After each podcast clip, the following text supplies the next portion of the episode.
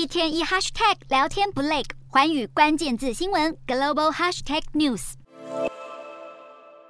北韩在最近这几个星期不时试射飞弹，光是五号这天就发射了四枚弹道飞弹，而且时间点正落在美国与南韩进行史上最大规模空中军演的期间。北韩人民军总参谋部就表示，他们会继续以压倒性的军事作为，对所有反北韩的战争演习做出回应。而上周登场的这场代号“警戒行动”的联合军演，有好几百架军机参与，其中美军的 B-1B 战略轰炸机格外受到瞩目。因为这是 B-1B 从二零一七年以来首次出现在朝鲜半岛。针对北韩的威胁，南韩军方也回应，他们已经准备好面对任何挑衅。由于北韩试射的飞弹残骸四落，有一枚弹道飞弹首度落在南韩海域。南韩军方七日就表示，他们回收了被认为是北韩弹道飞弹的残骸。另一方面，华府智库北纬三十八度表示，有情资显示，北韩秘密向俄罗斯提供俄乌战争所需要的军火。透过卫星图就可以看到，两国边界上有一辆火车正在行驶。虽然俄罗斯表示火车是用来载运马匹的，但实际点敏感，引发外界联想。